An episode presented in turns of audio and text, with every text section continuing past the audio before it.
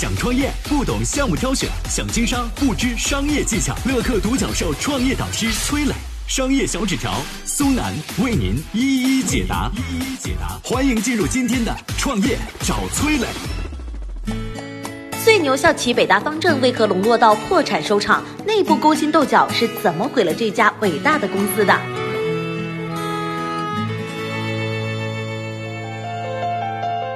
有请崔磊，有请崔磊。前段时间，被誉为最牛校企的北大方正集团宣布破产。这个历经三十四年风雨、体量超过了三千六百亿的庞然大物，为何走向了绝境？北大方正的坎坷风雨路呢？要从创始人王选说起。七十年代，中国还没有解决汉字数字化存储的问题，原因只有一个：汉字要被计算机识别太难了。所以呢，当西方国家用激光照排机印刷的时候，中国还在沿用一百五十年前的签字印刷术，程序繁琐，一本书从书稿到发版需要一年的时间。除此之外呢，还要担心铅中毒、环境污染，问题是层出不穷，绝不能被世界远远抛在后面啊！怀着这样的信念，北大毕业留校任职的王选开始探索激光照排机的技术，他想用数学的方式来解决汉字的数字化存储。消息传开之后呢，一片冷嘲热讽啊，痴心妄想。面对质疑，王选充耳不闻，只管埋头研究。每天的这个手稿能装满整整的一麻袋。时光啊，是转瞬即逝。六年之后，王选终于研制出了中国第一台计算机激光汉字照排系统样机。但这个机器刚诞生的时候，没人敢用。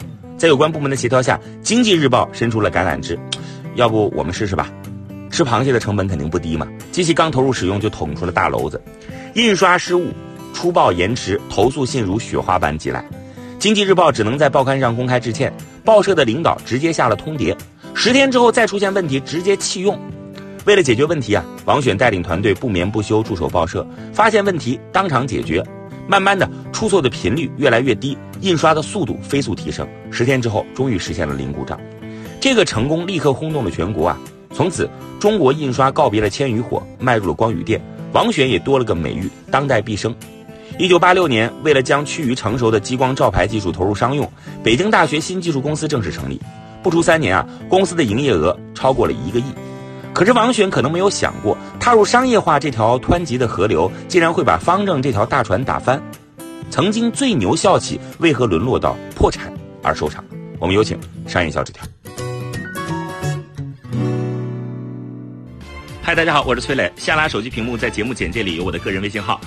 朋友圈我会分享创业思考、商业观察，以及和支付宝、抖音等巨头合作的创业好项目，欢迎您来交流。我们的创业平台乐客独角兽已经汇聚了三万多名各行各业的创业者，欢迎您来寻找资源。有请商业小纸条，请商业小纸条。出战告捷，方正决定踏入个人电脑行业，凭借雄厚的底子，方正的开始也算是一帆风顺。千禧年来临之际，方正成为与联想并驾齐驱的行业巨头。一时间，造型简洁的方正电脑遍布全国学校的微机室，这也是不少同学人生当中接触的第一款电脑。整个九十年代，方正就是校企的一面旗帜，利润占了中国校企总和的百分之七十，为中国科技企业树立了创新标杆。这么一家校企，为何沦落到破产收场呢？原因只有八个字叫不务正业，勾心斗角。二零零一年，方正集团的管理层履新，新班子的思路是要提升格局，做一些躺着也能赚钱的事儿，比如说证券、金融、房地产。而科研派对于新任管理层的做法极度不满，有些子公司甚至有自立门户的念头。为了巩固集团的掌控力，方正引入资本，重新树立股权架构。谁知道趁机杀入方正的野蛮人，真正的目的在于掌握实权。自此，方正陷入漫长的三国杀。集团管理层、子公司少壮派、外部杀入的野蛮人，把一个曾经志存高远的科技企业变成了尔虞我诈的战场。一片狼藉中，方正早已无新业务，元气也渐渐失去。二零二零年二月十四号，北京银行向法院申请对方正集团进行重整。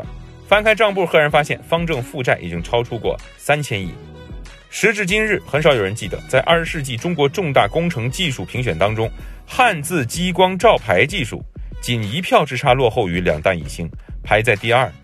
对于一个企业来说，赚钱只是阶段性的结果，能否坚守初心，以责任赢信任，既是收获尊重的理由，也是长盛不衰的法门。我是崔磊。很多互联网公司啊，都曾经邀请我去分享创业方面的课程，包括抖音、快手、百度、阿里、腾讯等等。我把主讲的内容呢，整理成了一套音频课程。这套课程啊，包含了创业怎么找合伙人，怎么找到投资人，怎么制定正确方向，怎么组建自己的团队等等。相信我，不管你是创业小白，还是有过创业经历的伙伴，这些内容对你来说都有帮助。下拉手机屏幕，在节目简介里边有我的个人微信号，添加微信，这套课程今天免费送给你，快去领取吧。